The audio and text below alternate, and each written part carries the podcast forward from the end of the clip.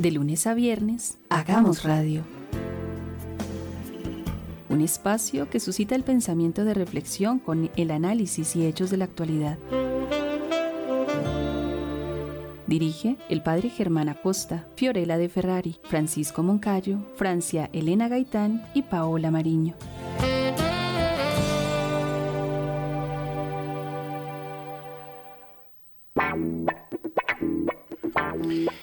Muy buenas noches, queridos oyentes en el continente, en el mundo. Es un gusto saludarles a esta hora y con Fiorella de Ferrari, como todas las semanas, encontrarnos para traer personajes, reflexiones importantes, fundamentales para la vida presente. Sí, y en esta noche tenemos a una invitada de excepción, a la doctora María de los Milagros, Jacqueline Jauregui Martínez de Aguayo, ella es eh, mm, parlamentaria eh, de eh, Lima, del Perú, del país del Perú, presidente de la Comisión de la Mujer y Familia en el Congreso del Perú.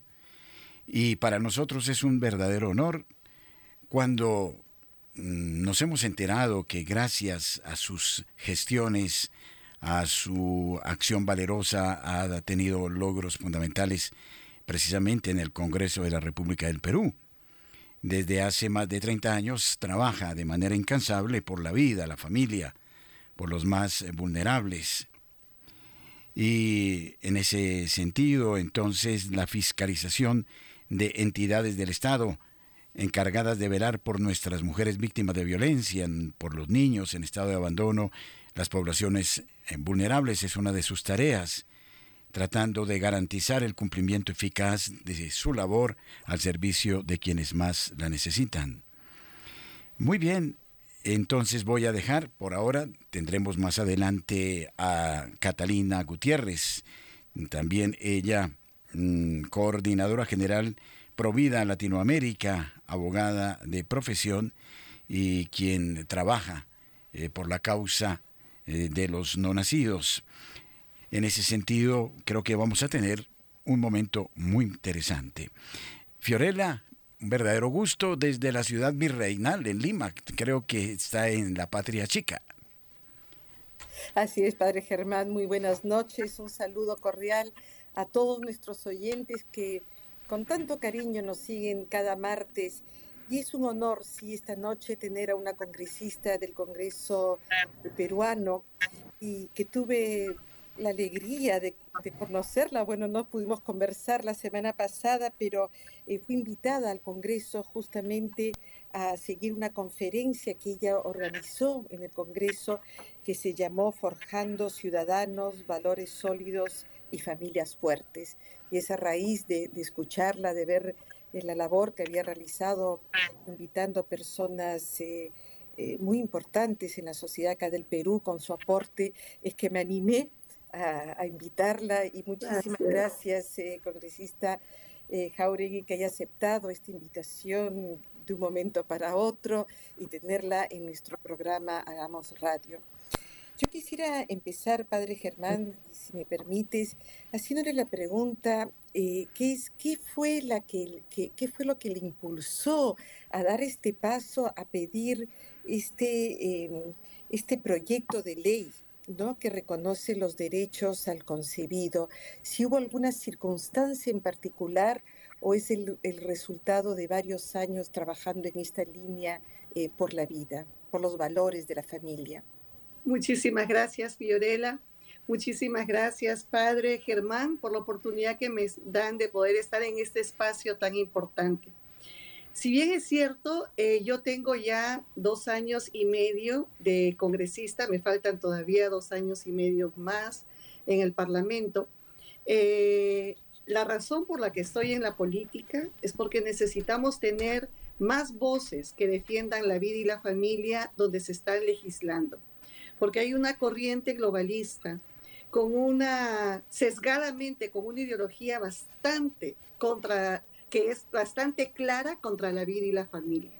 Entonces, no importa cuántas marchas hagamos, no importa cuánto gritemos en las calles, no importa todas las actividades que hagamos para poder levantar nuestra voz, si no hay parlamentarios adentro que estén eh, defendiendo legalmente la vida y la familia, solamente van a, vamos a terminar como grandes personas que salieron a la calle, pero nunca hubo un resultado. Entonces nosotros, eh, mi esposo y yo, eh, después de 30 años casi eh, trabajando por, las, por la vida y la familia, haciendo diferentes actividades con congresistas, con legisladores, con líderes pro vida y pro familia. Hemos tenido la oportunidad de trabajar también juntos en la Marcha por la Vida, acá con, con todos los grupos hermanos que, la, que lo organizan. Eh, nos, mi esposo y yo conversábamos y decíamos, ¿qué podemos hacer más? porque nosotros tenemos una conferencia anual que se llama Salvemos a la Familia, con el único fin de poder enseñarle a la gente que estamos en un peligro de extinción, que definitivamente lo que se quiere desaparecer de la faz de la tierra es la relación matrimonial que es, es lo más sagrado que puede existir, porque realmente es de ahí donde puede nacer una familia. Entonces, desde ahí decidimos entrar a, decidí entrar a la política para poder ser una voz de aquellos que no tienen voz. Y uno de los primeros proyectos que hice fue este. Ya tengo 10 leyes establecidas, publicadas en el peruano, a favor de la vida y de la familia. Tengo 30 dictámenes listos para poder presentarlos ya en el Pleno, también todos a favor de la vida y de la familia. Ahora, dentro de los proyectos que iniciamos y que fue una lucha muy fuerte, fue la del derecho del concebido. A pesar que en nuestra constitución, en el artículo 2, numeral 1, nuestra constitución habla de todos los derechos que le acontece al niño por nacer. ¿Por qué trabajé en esta ley? Padre Germán y Fiorella, fue para poner un candado, porque cada año se trata de poner en este país una ley que apruebe el aborto. Nosotros somos uno de los pocos países en el continente donde el abortar es un delito. Nosotros somos uno de los pocos países dentro de todo el continente, de todo Iberoamérica, que realmente las leyes eh, no se han ajustado a una agenda, digamos, eh, que vaya en contra de la familia. Entonces lo que yo empecé a hacer es poner más candados para que cada vez que se presenten estas leyes se encuentren con una, una ley que avala, que es avalada por la Constitución. Entonces eso nos da a nosotros pie para poder seguir luchando por esta causa. Ante tales presiones, porque me imagino que son muy grandes, eh, ¿de dónde obtuvo usted la valentía y el coraje y el argumento para enfrentar a esos dinosaurios dentro del Congreso y para lograr lo que ha logrado. Es algo absolutamente impresionante. Sí, padre, padre Germán, yo le doy gracias a Dios que nos pudo ayudar, porque no fue nada fácil. Inclusive el día que iba a presentar la ley, todos los que estaban mi bancada me dijeron que no me iban a apoyar. Y para mí fue muy doloroso, porque siempre hemos caminado juntos, siempre hemos estado juntos en todo. Y por primera vez me dijeron, en esto no te podemos apoyar. Pero estaba sentada en el Parlamento y yo les dije, está bien, no lo, si ustedes no están, no están de acuerdo, yo no lo voy a presentar. Pero apenas, padre Germán, me senté en mi sillón en el Parlamento, yo sentí clarísimo al Espíritu Santo, yo sentí que me dijo, preséntalo. Entonces yo me levanté y fui hacia mi vocero y le dije, admirante, yo siento en mi corazón, le, le dije que yo tengo que presentar esta ley, yo le pido que usted me apoye. Y él me dijo, yo te voy a apoyar. Y fue el único que realmente me dijo, yo te voy a apoyar. Así que me fui inmediatamente al presidente del Congreso, le dije, por favor, no quite la ley, la voy a presentar. Y ahí empezó la gran batalla, padre, no fue nada fácil. Yo nunca había tenido la experiencia de llorar y sin querer llorar, porque eran las lágrimas que me salían como cataratas, porque yo veía la mirada de, de la gente que se iba a levantar y yo decía, Señor, te suplico por esos niños, Señor, que, que sufren tanto, de la manera tan cruel como los matan, te suplico, ayúdame. Y solamente orando, clamándole al Señor, rezándole, rezándole al Espíritu Santo, Señor, te lo suplico. Y Dios me ayudó, Padre, de una manera sobrenatural, porque no solamente logramos que en la Comisión de Justicia sea aprobada esta ley. Ese día que yo presenté la Comisión de Justicia, también la congresista Ruth Luque presentó la ley para el aborto. Éramos los dos únicos proyectos de ley que se presentaban en la Comisión de Justicia. Y rezándole al Padre, rezándole al Señor, yo sabía que Dios me iba a ayudar. Y a la hora que yo presenté este proyecto de ley, eh, yo, eh, tuve la mayoría de votos. Y cuando Ruth Luque presentó el proyecto del aborto, solamente tuvo un voto, que fue su voto. Todos apoyaron este proyecto de ley. Luego pasamos este proyecto de ley por la Comisión de Mujer y Familia, que ahora yo lo presido. Y una vez que estuvimos en el Pleno fue la gran batalla, pero Dios nos dio la victoria, Padre. Y una vez que ya salimos de esto, porque al, inicio, cuando llegamos a ganar en el Parlamento, yo ya estaba cantando victoria, pero un grupo que son parte de, esta, de este grupo feministas, digamos, aquí en el Perú, se levantó y puso una observación. Eso quería decir que yo tenía que volver a presentar el proyecto de ley. A la semana presenté otra vez el proyecto de ley y otra vez me quisieron ellas parar, pero gracias a Dios no lo pudieron parar. Y entró. Luego fue inmediatamente al Ejecutivo y ahí el Ministerio de la Mujer, pues, eh, eh, no estuvo de acuerdo con la ley entonces lo que hicieron fue devolver la ley. Y, y después que devolvieron la ley, tuve que volver a presentarla otra vez en el Parlamento y ganamos por mayoría, más de 80 votos tuvimos a favor del derecho del concebido, derecho a un trato digno, derecho a la vida, derecho al cuidado integral del niño.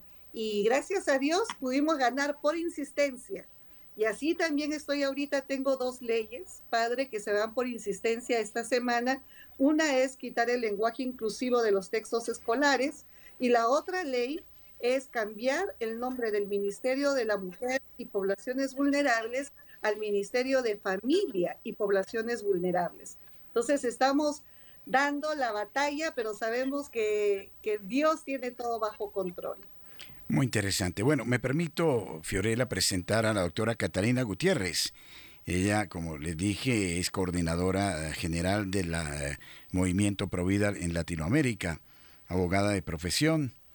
Eh, recientemente ella trabajó también por una campaña eh, aquí en Colombia, lamentablemente me da vergüenza decirlo, frente a lo que está sucediendo en el Perú, pues lamentablemente se ha aprobado el aborto por parte de la Corte Constitucional hasta las 24 semanas.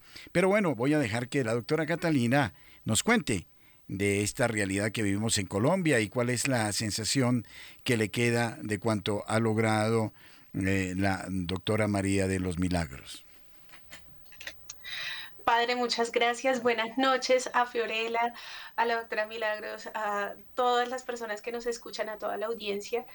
Eh, nada, ante todo, darle gracias a Dios por este espacio, porque fíjese, padre, que estos espacios no se dan tan a menudo entre la gente del común y es importante llevarles este mensaje. Em, efectivamente, este fin de semana tuvimos en Colombia la Marcha por la Vida, donde eh, recordamos una triste, tristísima eh, fecha hace dos años, el 21 de febrero del 2022, en Colombia, la Corte Constitucional, además hay que decirlo, como modelo de tribunal constitucional en la región, em, aprobó el aborto hasta las 24 semanas sin ninguna causal, básicamente por solo el deseo de la mujer, pero además esto es algo que no se dice mucho, que, la, que mucha gente no conoce y es importante decirlo, hasta el noveno mes, hasta el noveno mes bajo las tres causales. ¿Cuáles son las mm. tres causales?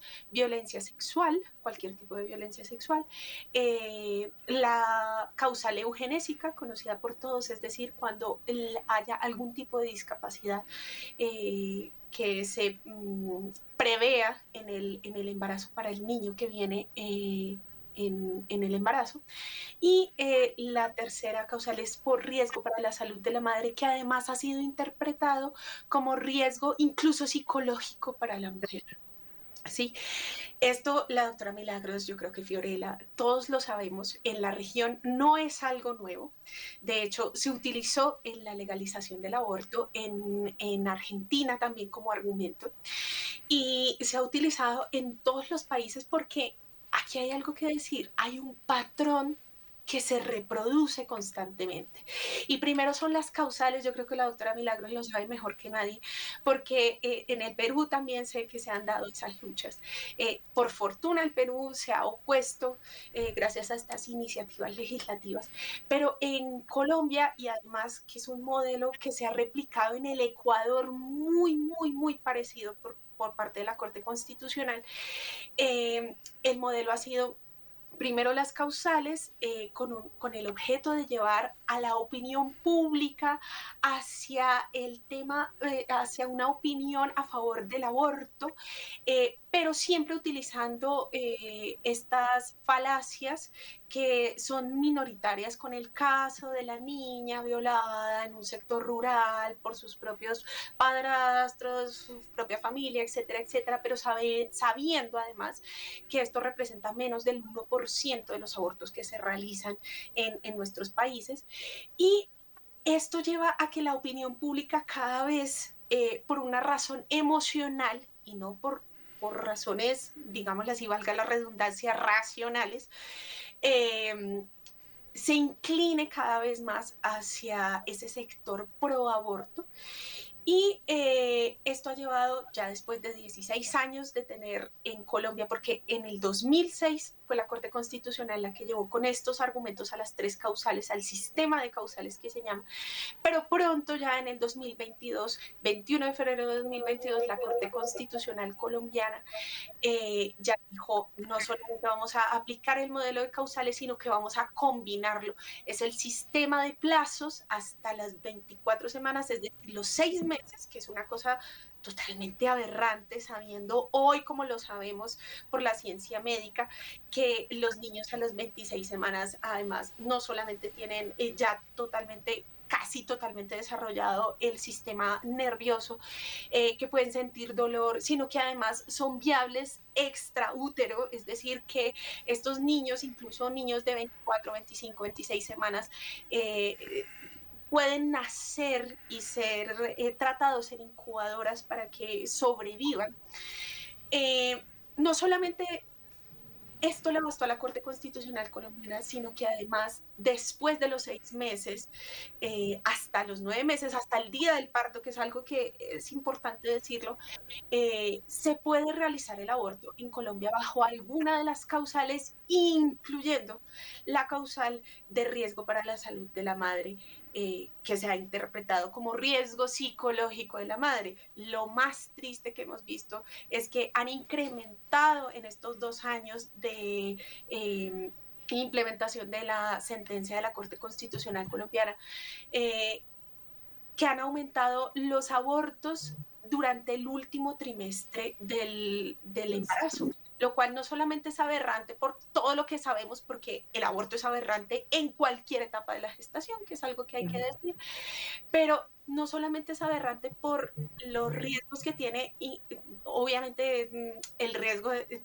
digamos, la muerte sentenciada hacia el no nacido, sino también para los riesgos, los riesgos que implica para la madre, y además el mensaje que estamos dando a la sociedad, porque hay otra cosa que no se dice, y esa misma Corte Constitucional colombiana, que lamentablemente hoy en el sector progresista es uno de los modelos regionales y es que la Corte Constitucional colombiana ha permitido además la utilización de los tejidos y órganos de niños abortados para efectos de la experimentación en razón, comillas, de un progreso científico. Si el progreso científico hoy de la ciencia médica que nos dice que los niños sienten dolor desde incluso muchas semanas antes, desde la sexta, séptima semana de gestación, incluso antes, que sabemos que el, el latido del corazón se siente desde días, desde la concepción, etcétera, etcétera. Sabemos que este progreso va aunado también a un montón de consecuencias horribles que hoy mm, vemos, eh, apreciamos lamentablemente en ese sector progresista que llama a que se eh, experimente cada vez, cada vez más en esos eh, tejidos y órganos de niños abortados. Es básicamente el hecho de que hoy sirven a una utilidad científica. Entonces, hay algo que eh, nosotros en Colombia hemos llamado a que eh, recordemos, a que denunciemos, y no es solamente la Corte Constitucional, pero principalmente ha sido la Corte, eh, a que recordemos por qué los niños son valiosos, independiente de esa, comillas, utilidad práctica, ¿no, Fiorella.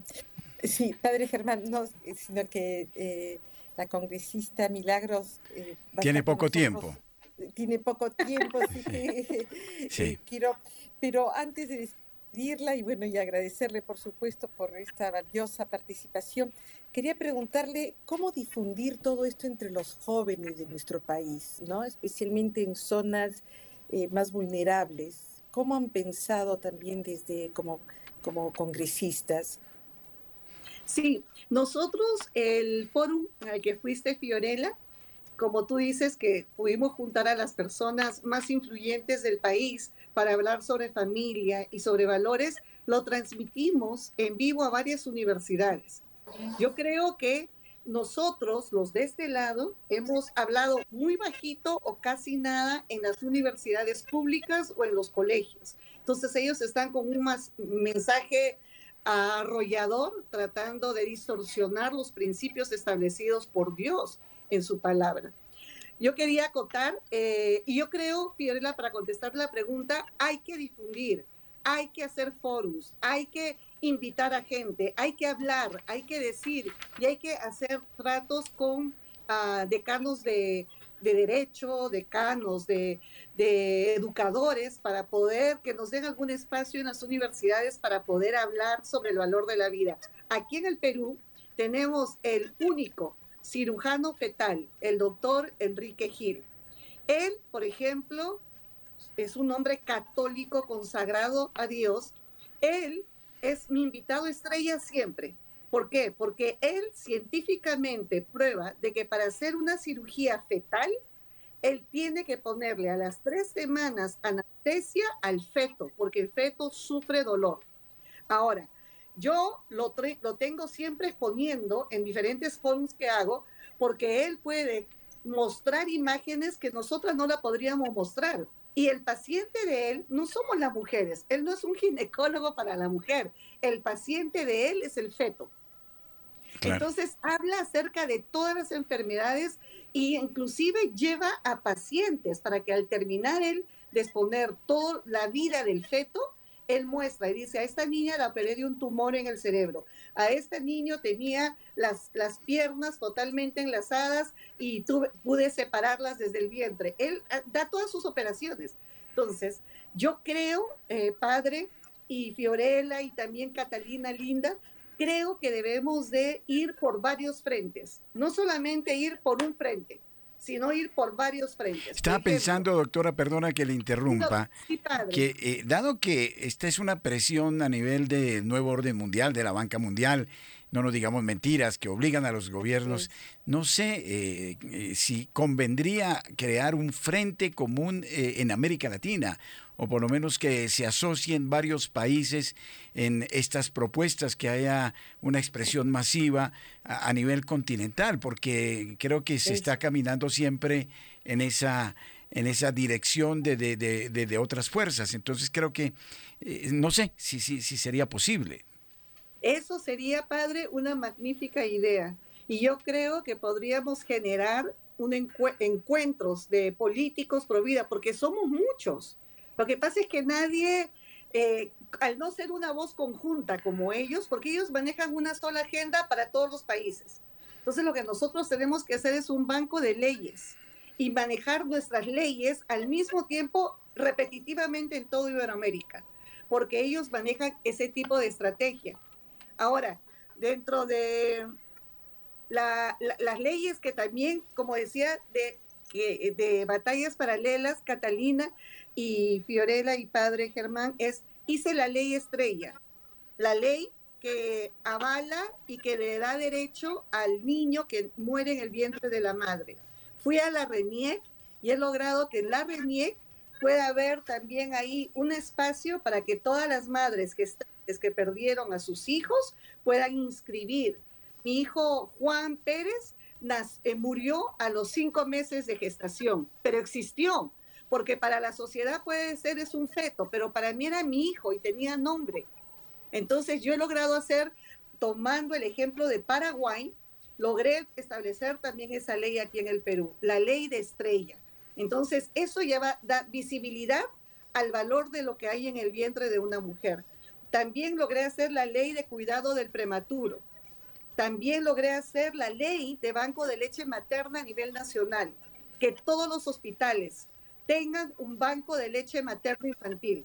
Y hoy ya tenemos cuatro bancos en el Perú y este año 2024 se están haciendo tres bancos más en Cusco, Trujillo y Huancayo y en Chachapoyas. O sea, ya sacando.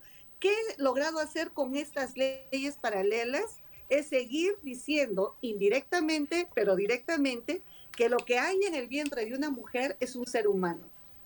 Entonces, tenemos que agarrar muchos frentes, pero creo, y no quiero tomar mucho tiempo, creo que la idea del, del padre Germán es clave. Tenemos que unirnos, porque si no hacemos un frente iberoamericano fuerte, ellos van a seguir ocupando lugares vacíos. Hay mucho dinero de por medio ahí. No están haciendo de al lado, sino que están vacíos. Sí, sí, claro.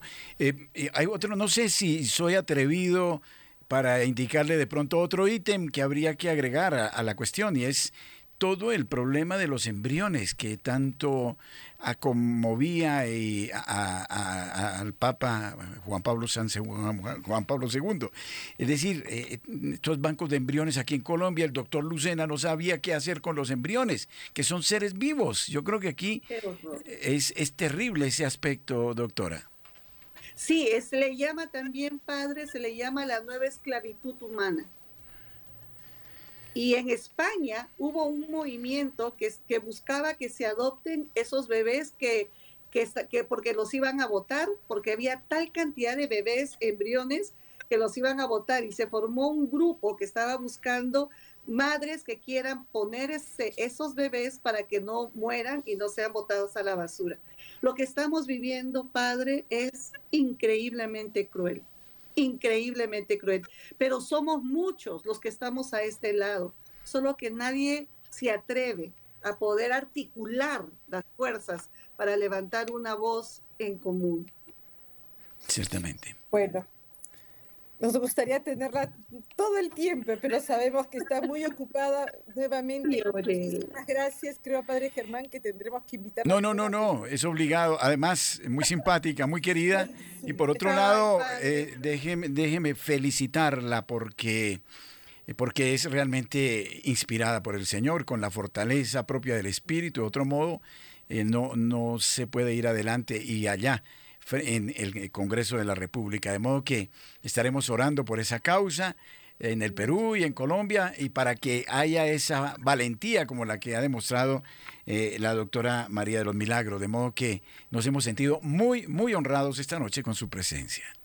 Muchísimas gracias, Padre Germán. Gracias, Fiorella. Gracias, Catalina. Y qué lindo conocerte. Gracias y que Dios los bendiga. Bueno, muchas gracias. Muy amable. Muchas gracias. Bueno, entonces ahora seguimos con la doctora Catalina, ¿no? Todo esto. A mí me conmueve en Colombia una cosa, Fiorella, y es que es eh, una cultura como la peruana, católica. Y hay líderes católicos metidos hasta en la Corte Constitucional. Y eh, no sé, falta profetismo, falta, eh, no sé, generosidad. Están perdiendo el cuarto de hora porque dejan que esto pase y en Colombia, pues yo siento mucha tristeza esta noche por Colombia y mucha alegría por el Perú, porque lo que no se ha hecho aquí lo están logrando ustedes allá, es, algo estupendo. Perdón, Padre Germán, antes de seguir quisiera dar una, hacer una propaganda en nuestro Facebook de Radio María de Perú, porque siempre estuvimos pasando, ahora eh, nuestros oyentes en el Perú van a poder seguirnos por nuestro Facebook de Radio María Perú. Ah, bueno, estupendo. Muy bien, muy bien. Pero, ¿cómo, ¿cómo, Catalina, tú explicas eso? ¿no? Que esa batalla no se haya dado en Colombia, como dice el padre Germán, siendo un país tan católico. Bueno, yo creo que esa es una de las preguntas que tiene una interesante respuesta, pero que implica también nuestra acción. Una de las cosas a las que llamamos en, en, esta marcha por la vida que tuvimos este último fin de semana fue precisamente recordar que hay que orar, porque aquí hay mucha gente orando, por nuestro país, por el fin de todas estas ideologías que, eh, de toda la cultura de la muerte, citando a San Juan Pablo II, ¿no?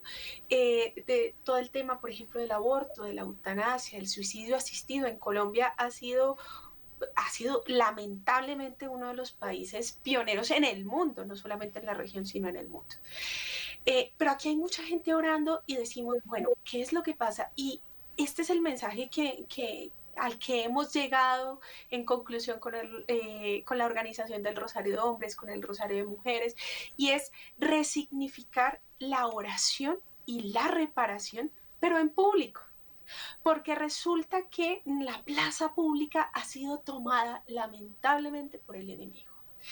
Y nosotros pasivamente hemos asistido a ese escenario. Y es necesario volver, volver a la militancia católica real. Si somos mayorías católicas, ¿por qué no nos estamos manifestando públicamente? Fíjate que en el Perú, con las dificultades que hay, por supuesto, porque allí también hay progresismo, también hay, hay partidos políticos que están a favor de, de, de todas estas ideologías y demás.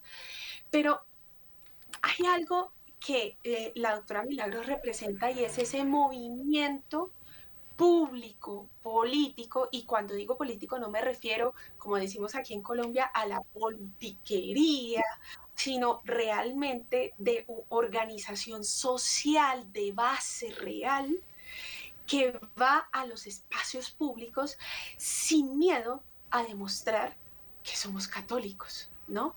Y eso es un poco lo que nos ha faltado en Colombia. Esto, si me lo preguntan a mí, que, estoy un poco obsesionada con la historia, eh, eh, esto si me lo preguntan a mí, tiene que ver con un poco de la historia de Colombia.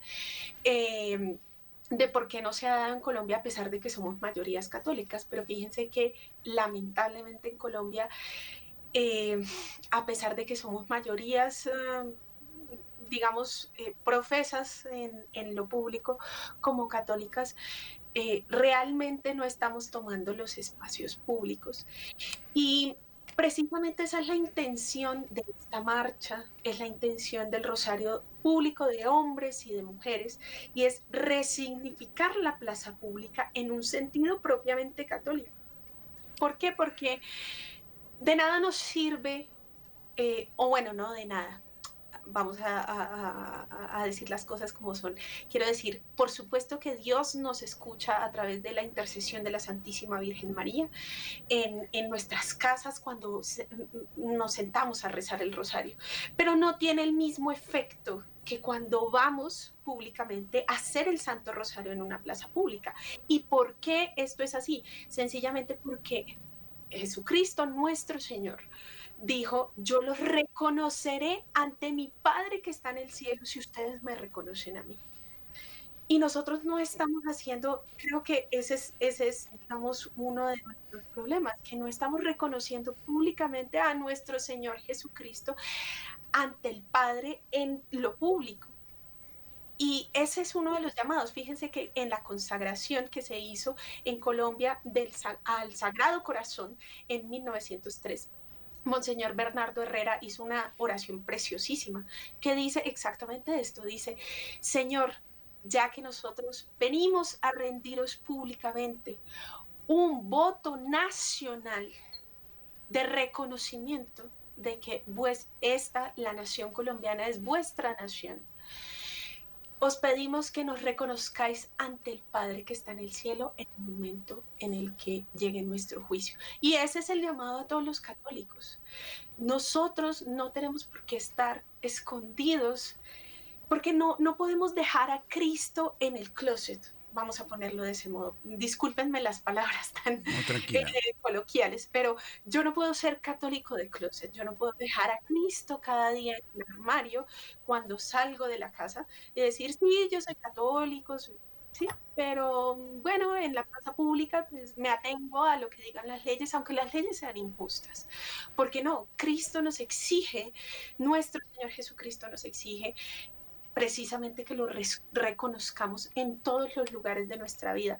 Y si Él es nuestro primer lugar en la vida, pues tiene que serlo en todo, en nuestro trabajo, eh, con nuestros hijos, con nuestras familias, en todo, en lo público y en lo político. Porque hay un descontento con lo político y eso no es porque sí, obviamente hay un proceso allí, pero ese descontento con lo político lamentablemente en los católicos a veces se manifiesta de un modo más bien pasivo. Es decir, bueno, pues no puedo hacer yo nada por lo político, pero lo político es el bien común, buscar el bien común. ¿Qué es el bien común si no es buscar que Cristo reine? Porque eso es lo que nos llama la Iglesia Católica, a que Cristo reine en nuestra sociedad, incluso en nuestra sociedad civil. Así que el llamado es a que nos despertemos un poco, de que sí hagamos oración en la casa, porque por supuesto la oración siempre tiene frutos, pero la oración pública tiene todavía más frutos. ¿Y quiénes somos nosotros para decirle a la Santísima Virgen María que no hacer instrumentos de ella para que lluevan las gracias sobre nuestros países. Sí. Ahora, es sí, Fiorella. Germán. No, es cierto para terminar esto que hay una realidad que es el misterio de iniquidad. Y quiero citar las palabras de Sor Lucía, que, se, lo, se, lo, dijo al cardenal Carlo Cafarra, quien fue el arzobispo de Bolonia en Italia, y ella le dijo, la batalla final entre el Señor y el reino de Satanás será cerca del matrimonio y de la familia. Entonces, es ahí donde se está jugando la vida, ¿no? Ciertamente, y esto creo que obedece también a, a, este movimiento uh, neomarxista. Eh, mm, Gramsci decía en sus cuadernos que ya la lucha de clases era algo de sueto entre patronos obreros que lo que había que hacer era una revolución que ataque a todos los elementos tradicionales de la sociedad, entre ellos la familia. O sea que debemos ser conscientes que esto está programado, que es parte de un sistema que mm, eh, va a, generar eh, este hostigamiento ¿no? en, temas como el divorcio, la eutanasia, en fin, y, este, este aspecto del aborto. Pero la pregunta que yo haría a la doctora Catalina es esta. Mm, eh, finalmente pueden poner las leyes que quieran. Yo creo que es un trabajo pedagógico, es un trabajo que se debe hacer permanentemente con esto que la doctora señalaba de la presencia en la plaza pública, eh, de, la, de oración. Por ejemplo, hay muchas madres que abortaron, digamos la verdad, y que el dolor mismo que les produjo esta eh, triste experiencia las ha llevado a esto creo que es mm, los viñedos de Raquel y todo esto a, a, ser las primeras defensoras de la vida. De modo que hay una sensibilidad muy grande y esto no solo obedece a, valores morales cristianos, sino que obedece al instinto, a la naturaleza humana. Eh, de suerte que, que creo será mucho más importante, no sé, eh, este trabajo continuo ¿no? sin desmayar eh, a través de los medios de comunicación y, moviendo a la gente a tomar conciencia de lo que hay detrás de todo esto, ¿no? Padre, usted lo ha dicho, a mí me parece sumamente interesante eh, que en el debate público a veces eh, se habla del tema del aborto o de la eutanasia, señalándonos a nosotros, los católicos, los, incluso los protestantes y demás, como eh, fanáticos retrógrados, eh, por el hecho de citar a, a, nuestro Señor Jesucristo o simplemente decir que la iglesia nos dice nos enseña que el aborto, la eutanasia, el suicidio asistido están mal. Y en esto eh, es, usted lo ha dicho, padre, porque esto es un tema de derecho natural. Es decir, eh, la iglesia, eh, y voy a hablar de la iglesia católica siendo católica solo por la gracia de Dios, la, la iglesia católica reafirma lo que reafirma eh, el derecho natural desde hace siglos, incluso antes de que viniera nuestro Señor Jesucristo, porque sabemos que en la antigua Grecia también se hablaba de esto. Es decir, todas las civilizaciones han protegido la vida del no nacido, entendiendo que, eh, bueno, no todas, pero por lo menos la civilización eh, que nos ha precedido y que ha influido en la civilización cristiana ha defendido la vida del no nacido, ¿no? ¿Y por qué esto es importante señalarlo? Porque a veces se nos tilda como, bueno, los fanáticos que hablan de lo religioso y ya, eso es un dogma de fe y ya, pero vamos a centrarnos, comillas, entre los debates científicos, ignorando, por un lado, que la iglesia misma ha sido de las que fomenta más el debate científico, no ahora, sino desde siempre, y además el debate filosófico alrededor de lo que significa la vida humana, ¿no? Eh, el debate ético, eh, filosófico sobre la vida humana, sobre su valor y sobre la importancia de protegerlo en las leyes, no es una discusión de ahora, es una discusión de hace siglos, milenios incluso, ¿no? Y a mí me llama la atención que a veces nosotros los católicos mm, eh, decimos, no, bueno, vamos a dar el, debate, comillas, científico exclusivamente, como si la iglesia no nos enseñara como madre y maestra que es. Eh, desde la filosofía, desde la teología, desde distintos ámbitos, incluso el bioético, em, por qué la vida humana debe ser eh, protegida ¿no? en todas las circunstancias. Y a esto lo que, quiero, lo que quiero señalar es, no temamos ser católicos, ser religiosamente, en ese sentido religiosamente argumentativos, porque esto es un debate de derecho natural al que la iglesia siempre ha, digamos así, mm, fortalecido con sus propios argumentos teológicos. Y sí, la vida humana se debe proteger por cualquiera que tenga un sentido común, y la iglesia nos dice ese sentido común, nosotros como iglesia también lo defendemos. Es que no está bien matar a un niño que viene en el vientre de su madre solo por la voluntad de la madre, porque por las razones que sea. Y otra cosa, padre, que usted ha dicho que me gustaría resaltar es el trabajo con las madres, porque a veces se nos olvida de a veces el debate lamentablemente es un poco polarizado en el sentido de, bueno, vamos a decir que eso está mal, que está mal, obviamente, pero vamos a, atacar a la mujer que realiza los abortos, eh, se realiza un aborto, y a los médicos y al personal sanitario que está involucrado en ello. Pero lo que debemos hacer y lo que hacemos las organizaciones que nos dedicamos a este tema pro vida, como usted lo ha resaltado, como el viñedo de Raquel, como el esperanza y demás, es precisamente eh, recordar que la mujer también tiene un alma y que esa alma también está en peligro. Exactamente, sí, eh, Fiorella. Por parte del personal médico, esas almas también están. Exactamente, sí, sí.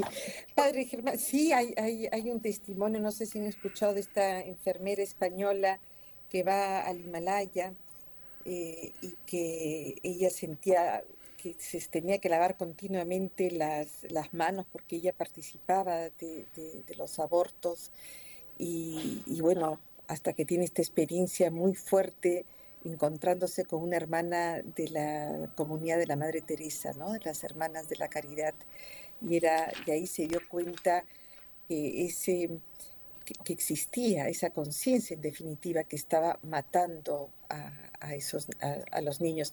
Pero antes de, invitar a, nuestros oyentes a, participar, Catalina, Padre Germán, porque creo que es un tema que vamos a tener eh, un interés de, de, muchos de nuestros oyentes a, participar, que es, yo creo que también nuestra sociedad ha dado toda esta eh, importancia a los derechos, ¿no? Entonces, yo creo que ante todo esto que nosotros planteamos también como personas católicas, a mí siempre me ha llamado la atención de un argumento muy simple, de, las mujeres a abortar es yo tengo derecho a hacer lo que quiero con mi cuerpo.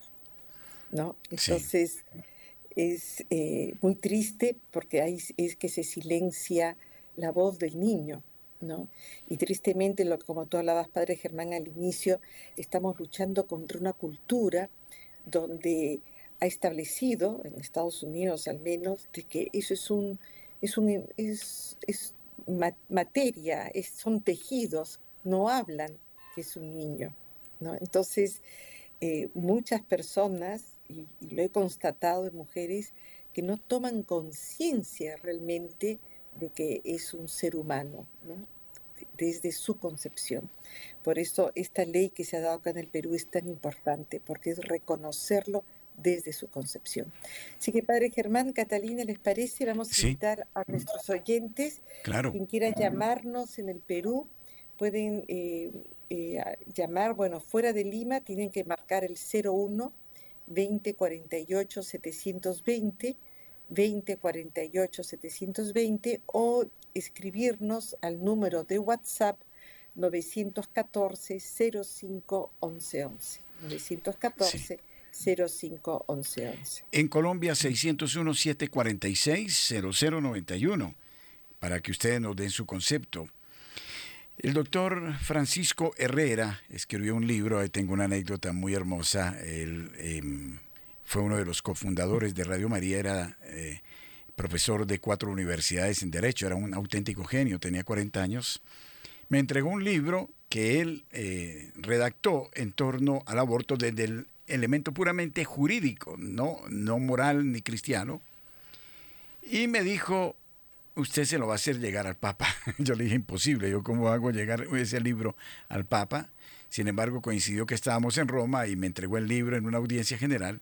No lo pude entregar al Papa, por supuesto, pero vi pasar una religiosa que entraba a la congregación de la fe y fui y le conté que, que el anhelo de él era que conociera el Papa este libro ella me dijo, deme el libro, y se metió por una puertica y se desapareció.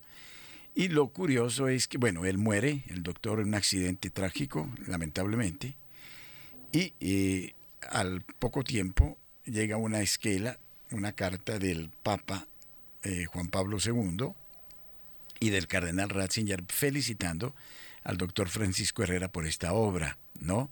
Y uno de los principios que decía él ahí en su libro es que las cosas no pueden ser y no ser al mismo tiempo. Si la Constitución Nacional habla de la vida, honra y bienes de los ciudadanos, entonces, ¿cómo es que para los niños no vale? Eh, en el seno materno es una contradicción. Pero tengo oyente en Bogotá. Eh, buenas noches. Buenas noches, padre. ¿Con quién hablo? Con Sofía. Hola, Sofía.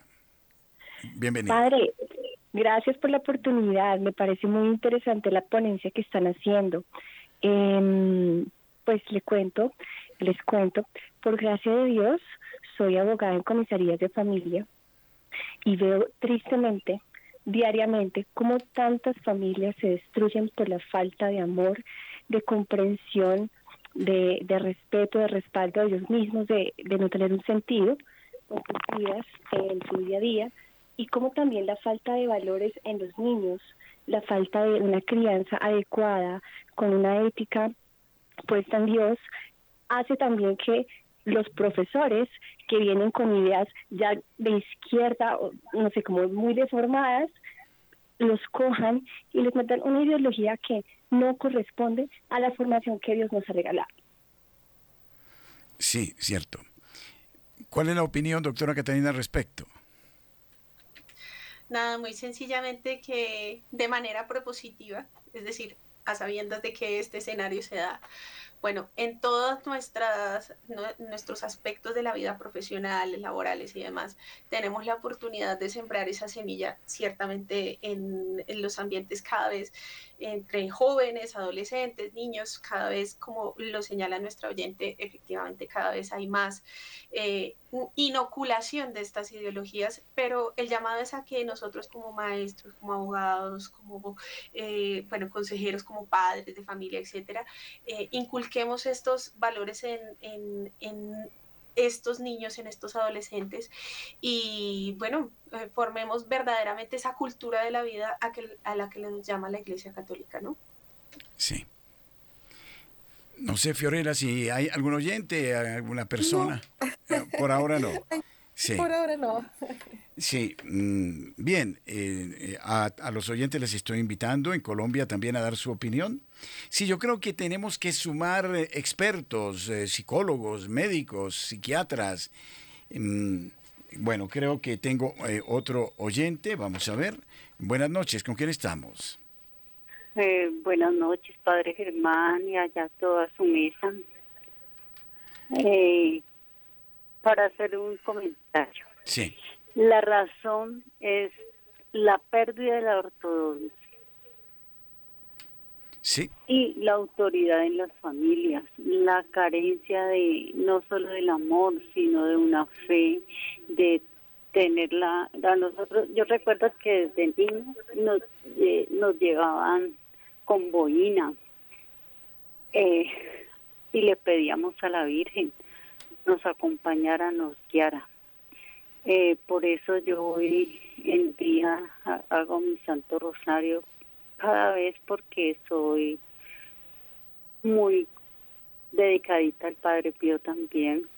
Y él decía que todas las veces que pudiésemos rezáramos el rosario y le digo a María, Madre, ten compasión por los niños no nacidos, intercede ante el Espíritu Santo para que los sane y los salve, los lleve a tu regazo, los arrulles y los acudes, acudes como verdadera madre que eres de ellos y les permitas por tu infinita bondad ser parte de tu pueblo celestial no queda más sino prenderse de María por los no nacidos.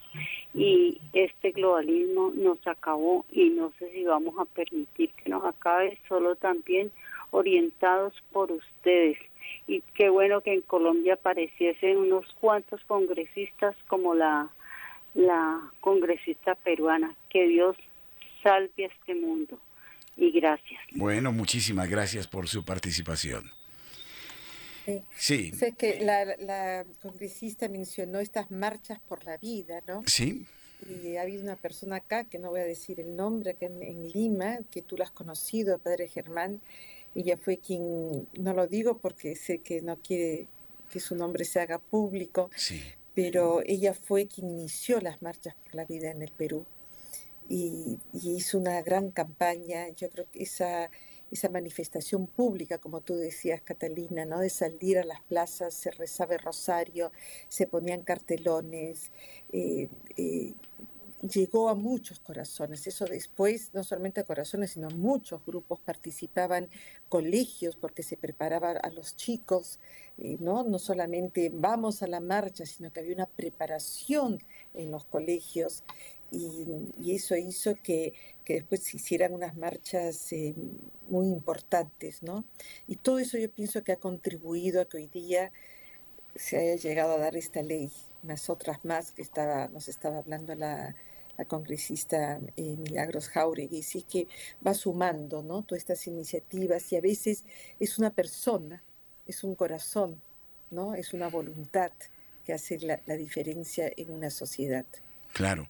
Por ejemplo, eh, Polonia, ¿no? Tenemos el testimonio de, más de un millón de polacos que se volcaron a las calles y que en su momento impidieron que se aprobara el aborto, ¿no? En, en, Polonia. Sí, creo que la cuestión eh, está en eh, que las mayorías salgan de su letargo y apoyen estas, estas iniciativas. también Radio María hace dos años organizó una marcha, pues creo que se celebraba precisamente el segundo aniversario de esa marcha y se logró eh, casi, casi que llenar la Plaza de Bolívar en Bogotá. Y se recitó el rosario y creo que estas son tareas que hay que llevarlas adelante eh, sin temor. No se trata de adoptar actitudes violentas, ni mucho menos, pero sí decididas ante eso.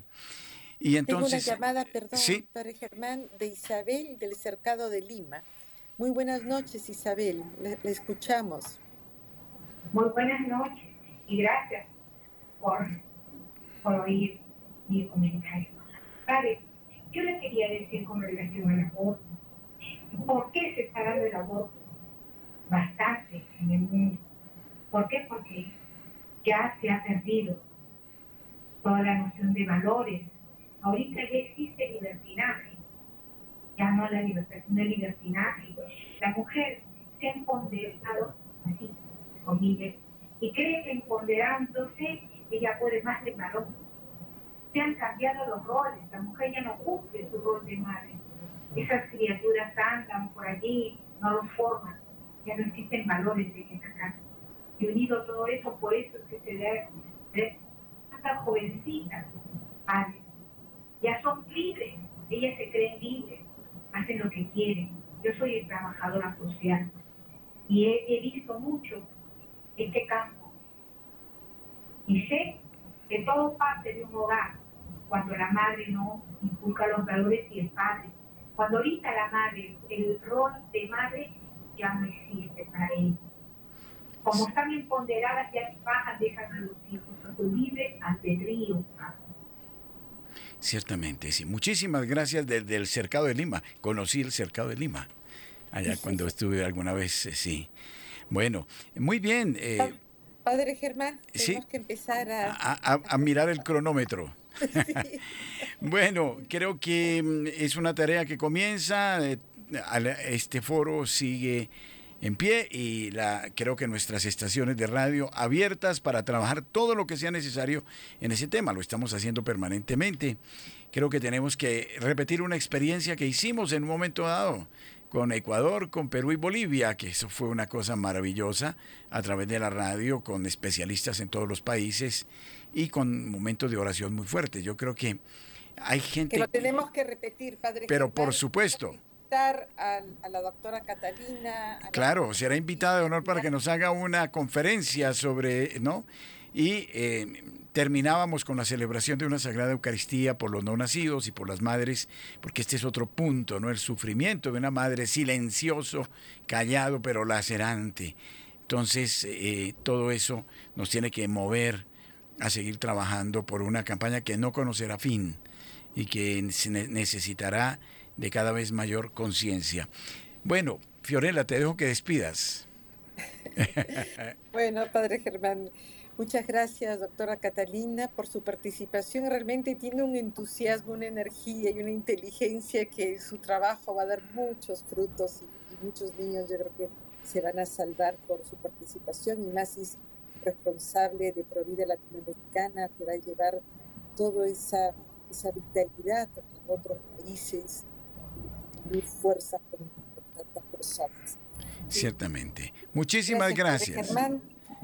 Hasta la próxima semana. Hasta, bueno. la próxima Bueno, bendiciones. Muchas gracias, doctora Catalina. Hasta siempre. A ustedes muchas gracias. Dios les bendiga.